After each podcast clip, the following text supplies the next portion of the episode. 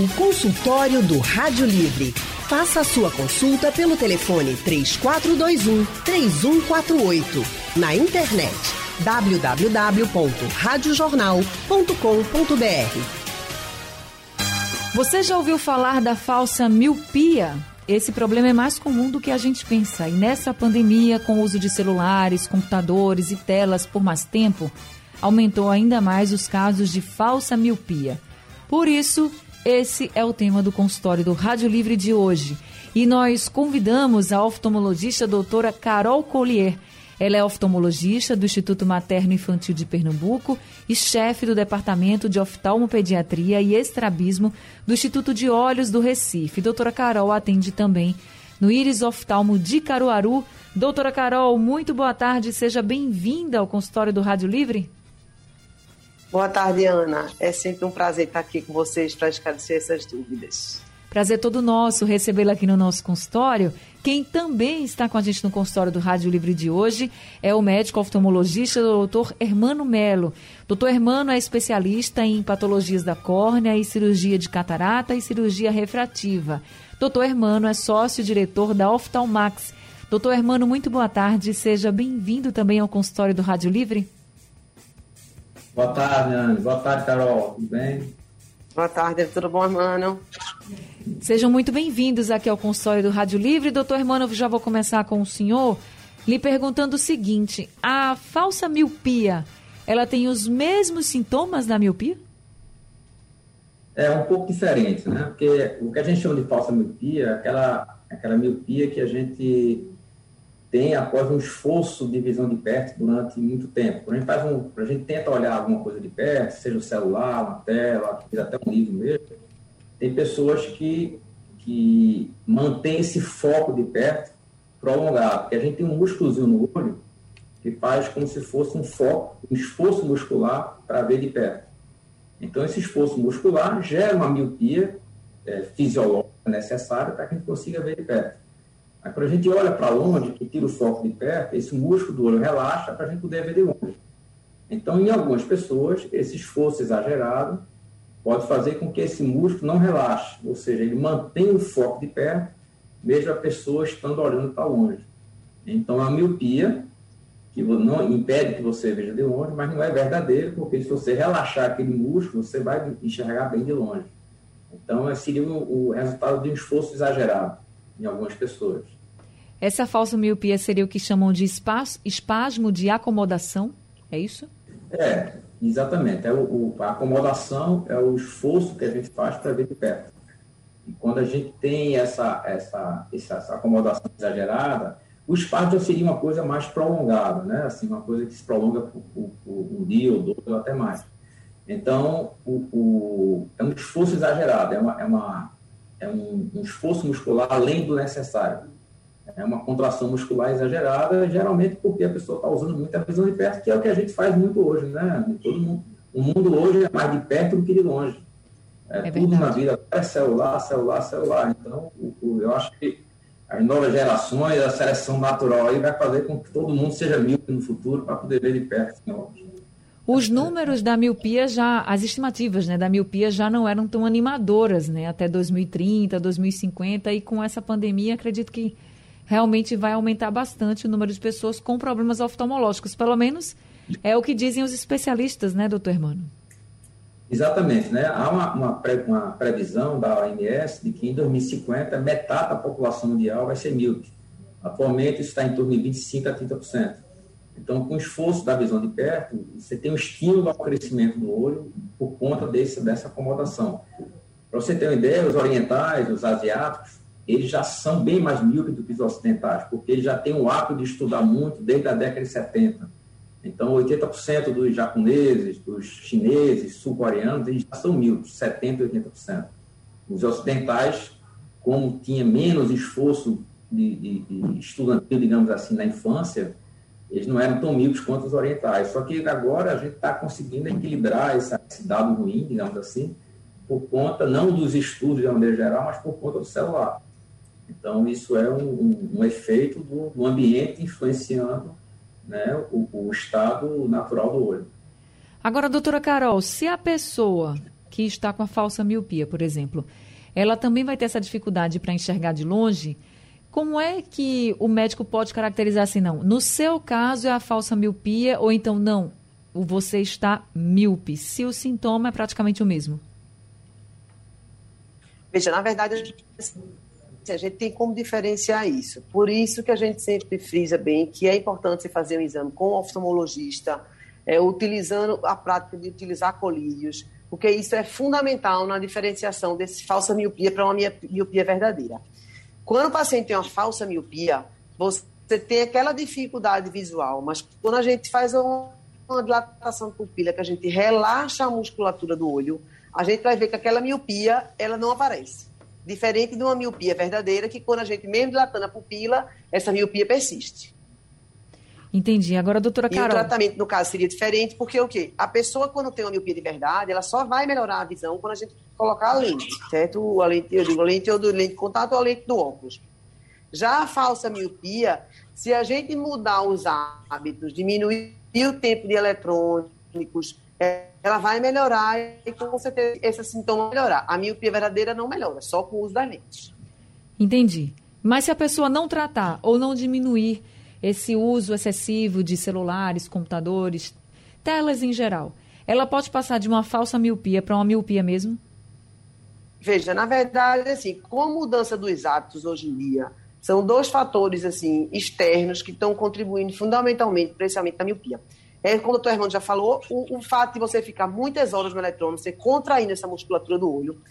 E outro hábito também da gente que mudou de todo mundo é que você não, você está passando muito mais tempo dentro de casa do que fora de casa. O que, que isso quer dizer? Você estando dentro de casa, você tem menos contato com a luz do sol, a luz solar, a luz natural.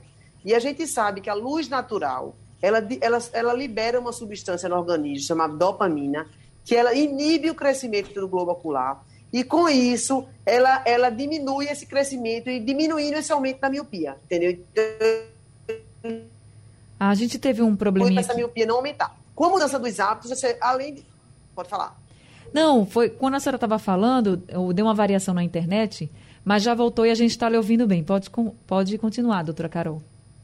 Pronto. Então, assim, com essa mudança dos hábitos, você ficar muito tempo dentro de casa, forçando sua visão de perto, e menos contato com a área externa, com o sol, com a luz natural, você contribui para esse aumento da miopia.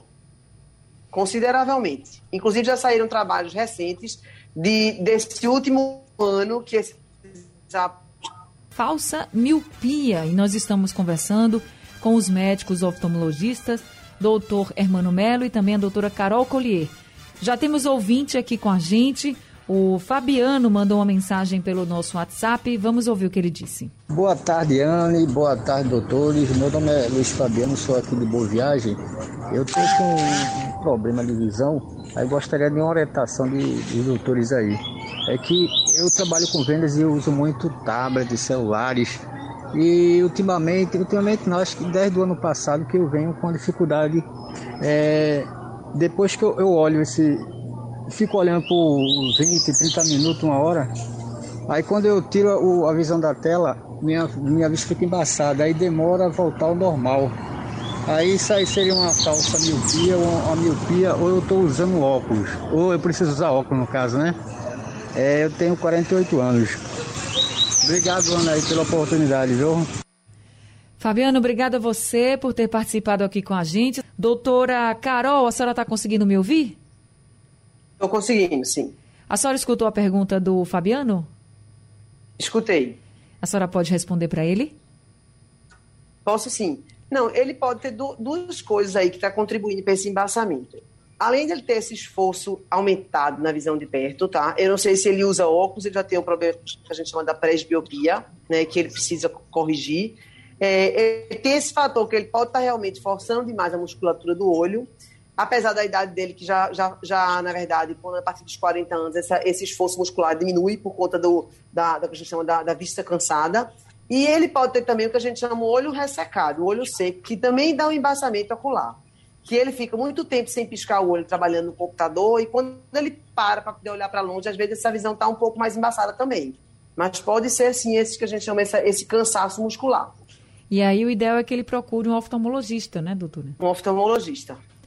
A gente já está com outro ouvinte aqui ao telefone, é o Marcos de Jaboatão dos Guararapes. Marcos, muito boa tarde para você. Boa tarde, Anne Barreto. Boa tarde, doutores Germano Melo, doutora Carol Collier. Olha, é o seguinte, né? É, eu sei que eu estou dentro do prognóstico, estou falando sobre visão. O meu primo está com catarata e é um portador também do glaucoma. Segundo seu médico, o glaucoma dele está muito avançado e o mesmo tem que fazer a cirurgia.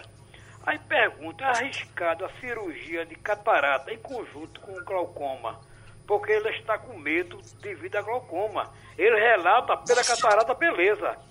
Ele correrá o risco sobre a sua visão, segundo outros médicos oftalmologistas, é uma cirurgia perigosa. Foi essa informação que ele passou para mim. Por favor, doutor, me justifique essa consulta. Obrigado, Ana Barreto. Obrigado, doutores. E obrigado, Rádio Jornal. Obrigada a você, Marcos, por participar aqui com a gente. Doutor Hermano, o senhor pode ajudar o Marcos? Sim. Veja, é, a cirurgia de catarata, seja ela combinada ou não com o glaucoma, a gente não considera cirurgia perigosa. Né? O, a oftalmologia hoje atingiu um nível de excelência em, em, em técnica cirúrgica, em equipamento, em treinamento, que o índice de sucesso, tanto na cirurgia de catarata quanto do glaucoma, é muito elevado. Inclusive, tem alguns casos que, que só a cirurgia de catarata, dependendo do tipo do glaucoma, já consegue baixar a pressão do olho de maneira significativa. Então, tem que ser avaliado se o caso dele é um glaucoma realmente avançado, que tipo de glaucoma é, se é um glaucoma de ângulo aberto, de ângulo fechado, e, se, e, que modalidade cirúrgica ele vai fazer durante a cirurgia. Mas hoje você tem um, um dispositivos que você implanta durante a cirurgia de catarata que serve como uma válvulazinha para baixar a pressão do olho, e isso não é perigoso. Não é uma cirurgia perigosa. A cirurgia de catarata, a gente pode dizer, junto ou não com glaucoma, que é uma cirurgia segura. Eu não vou dizer a você que é uma cirurgia simples. Não é simples porque o médico precisa de um treinamento de anos e de, e de bem monitorado para poder fazer bem a cirurgia. Mas quando o médico domina a técnica e, e está bem equipado, o centro cirúrgico bem equipado, é uma cirurgia muito segura.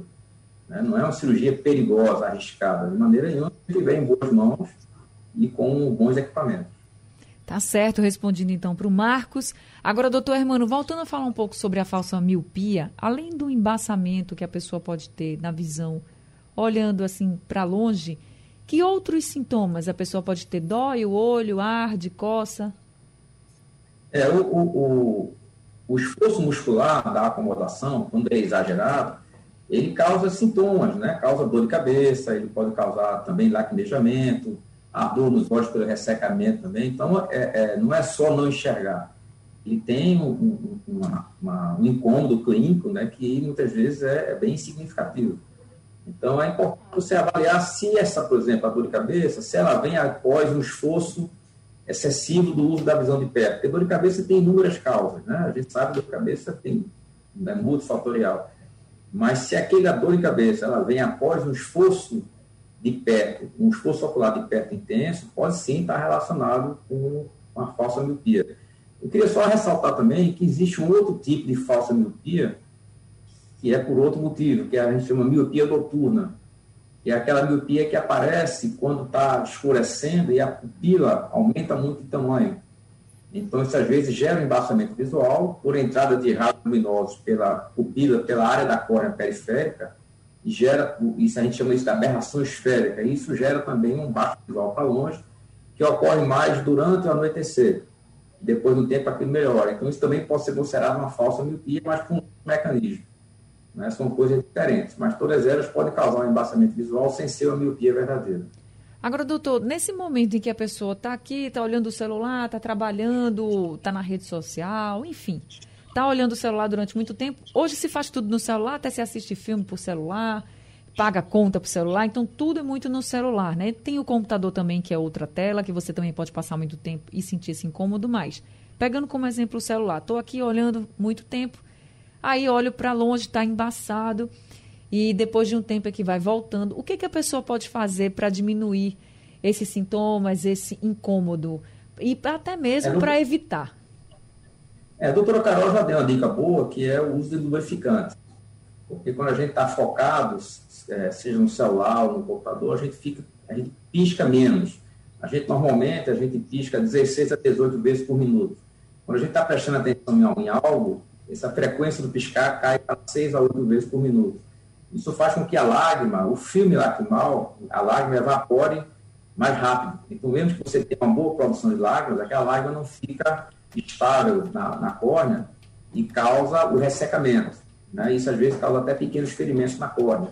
Então, isso embaça a visão, isso pode doer, pode, incomodar bastante. Então, uma dica que, que, a gente fala é usar ter um colíriozinho lubrificante no bolso, na bolsa, até na geladeira. Lubrificante assim, gelado é bem confortável. E usar aí umas três ou quatro vezes ao dia, quando tiver no uso de tela. Outra dica também é você, sei lá, cada uma hora, uma hora e meia, descansar uns 10 a 15 minutos e tirar o foco de perto, olhar para o horizonte. Olhar para 4 metros em diante, mesmo que seja pela janela do, do quarto, ou até a televisão mesmo, mas que seja distante. Então, quando você olha para longe, a musculatura do olho relaxa. Então, você vai impedir de estar com essa contração muscular exagerada. Então, basicamente, eu acho que é isso, né? A gente ficar bem e fazer algumas pausas. Agora, doutora Carol, se a pessoa trabalha, por exemplo, está o dia todo na frente do computador, está na empresa, não vai poder sair para fazer essa pausa, por exemplo, de 20, 30 minutos a cada uma hora que a pessoa está lá trabalhando. Vai precisar estar tá no escritório. Ela pode sair pouco tempo. Qual seria, então, a indicação? Aquela regra do 20-20-20 serve?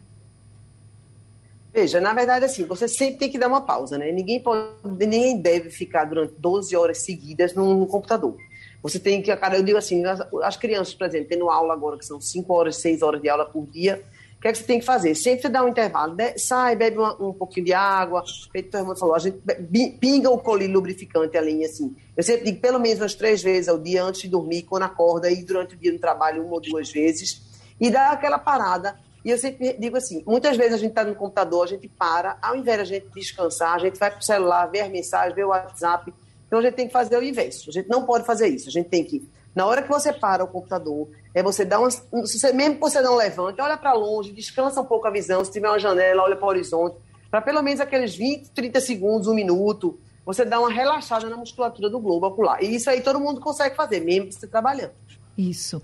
A regra do 20-20-20 que eu falei é porque tem alguns oftalmologistas que dizem, né? A cada 20 minutos você para 20 segundos, segundos e olha isso. uma distância de 20 pés, não é isso? Isso. 20 é minutos, você para 20 segundos, olhando 20 pés, é que são é 6 metros mais ou menos, né? Pronto. Que é a visão de longe. Aí já dá para fazer. Afastar um pouquinho o computador do, da, de perto. Às vezes você está muito próximo, né? O computador quando você está trabalhando. Se afastar um pouquinho também ajuda para não ficar tão perto o, olhar? Também ajuda. Você afastar um pouco o computador. E também eu, eu recomendo assim, por exemplo, é muito comum a turma jovem, né? Você vai assistir filme, assistir série. Você, ao invés de colocar na televisão, todo mundo assiste no celular. O celular é o pior aparelho de todos, porque a, a, a imagem é menor e termina você forçando mais. Então, o que você puder fazer na TV é melhor do que no telefone celular ou no computador. Por quê? Porque a televisão já é uma visão que a gente considera mais para longe. É dois metros, mais ou menos. Então, assim, é evitar de ficar esse tempo inteiro nesses aparelhos eletrônicos menores. Hermano Melo, médico oftalmologista, e também com a oftalmologista, doutora Carol Collier.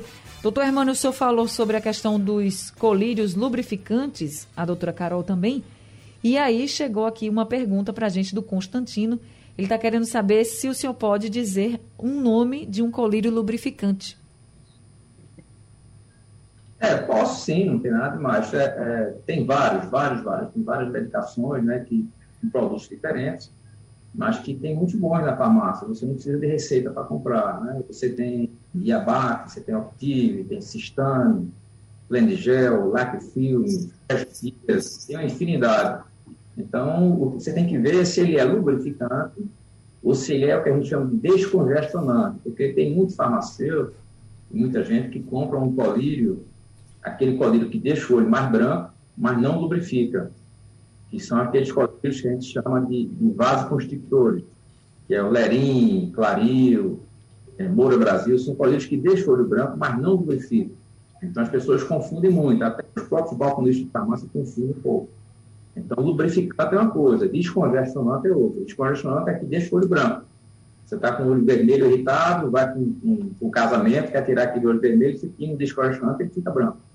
Mas esse efeito dura pouco. E às vezes dá até um efeito rebote, que a gente chama. Então, esses descongestionantes você não pode usar muito. Certo. O lubrificante não, ele você pode usar com uma frequência um pouco maior, tendo, tendo cuidado apenas aquele, porque tem lubrificante que tem conservantes que também indicam olho. Então, eu, a pessoa mais indicada para indicar um lubrificante é o médico para ver se há algum tipo de, de, de alergia ou intolerância ao, ao, ao, conservante. Mas, de uma maneira geral, são bem tolerados os produtos de olho. Agora a gente está com a Maria de Lourdes de Jaboatão ao telefone. Maria de Lourdes, muito boa tarde. Seja bem-vinda ao consultório. Muito feliz por saber, por falar com você, viu? Feliz também em falar com a senhora, dona Maria. Muito obrigada, viu? É o seguinte, minha filha, eu tenho 87 anos e já não enxergo há uns 17 anos mais ou menos, com glaucoma, né? Por causa do glaucoma. Então eu usava o colírio Petagan. E me sentia muito bem, que eu via o mundo pela mente, né? Eu via cores claras, bonitas, me sentia bem. Mas o, o sumiu do comércio. Então passaram outro. E esse outro eu me sinto muito mal, porque eu vejo muito escuro, tudo escuro mesmo. Tem vezes que é preto mesmo. Meu Deus. Eu queria saber, e agora eu soube que voltou o Betagan. Depois de muito tempo fora de, de comércio, agora voltou. Eu queria saber se eu posso mudar, voltar a usar o Betagan. Doutor Hermano? Sim, agora o, o ideal é, é, avaliar o que foi que houve, né, de verdade. Então, tem que ter uma avaliação melhor. A gente não deve estar usando, é, é, qualquer reação que você tiver, qualquer mudança de medicação, eu acho que a gente tem que ter uma avaliação mais cuidadosa, né? Fica muito difícil a gente dizer se pode ou não fazer isso, porque a gente não está vendo o que é está acontecendo de verdade. Doutora Maria, se a senhora puder voltar para o seu médico para perguntar a ele se a senhora pode mudar, é o melhor conselho, porque ele já sabe o seu caso. A gente tem aqui outras, outras participações. Agora a gente vai ouvir a mensagem do Célio de Pojuca. Boa tarde a todos que fazem a Rádio Jornal. Anne Barreto, olha, eu queria falar com. queria fazer uma consulta, uma emergência com um oftalmologista sobre o meu olho. Meu nome é Sérgio de Pujuca. Eu sou de Recife, eu estou em Pujuca. Estou ouvindo a Rádio Jornal. É muito bom. Sou muito bom estar tá, tá com você acompanhando. É sobre meu olho. Eu peguei um germe com um cachorro, feito três sol. Aí esse germe foi para dentro do olho. E o, o Altino Ventura, o doutor passou Tobradex, uma pomada. Para passar com água quente, com peça de água quente e a pomada. E esse germe foi para dentro do olho, fica indo e voltando, indo e voltando. Faz mais de oito anos isso. Eu estou convendo com isso. Agora aliviou mais, mas não é toda vez que vem não, sabe? É raro acontecer agora, mas o germe está dentro do olho. Aí eu queria que o doutor, se era possível, passar algum passar algum colírio que pudesse melhorar a minha situação, a minha visão. A minha visão não está como antes, não. Eu sinto uma, uma fraqueza na visão. Mas eu queria ver o que é possível ser feito por mim. Agradeço muito, viu? Tá? Eu, eu tô, continuo na sintonia. Obrigada. para todos vocês aí. Amo vocês. Tchau. Obrigada, seu Célio. Muito obrigada, viu, pelo carinho. Doutora Carol, a senhora pode ajudar seu Célio?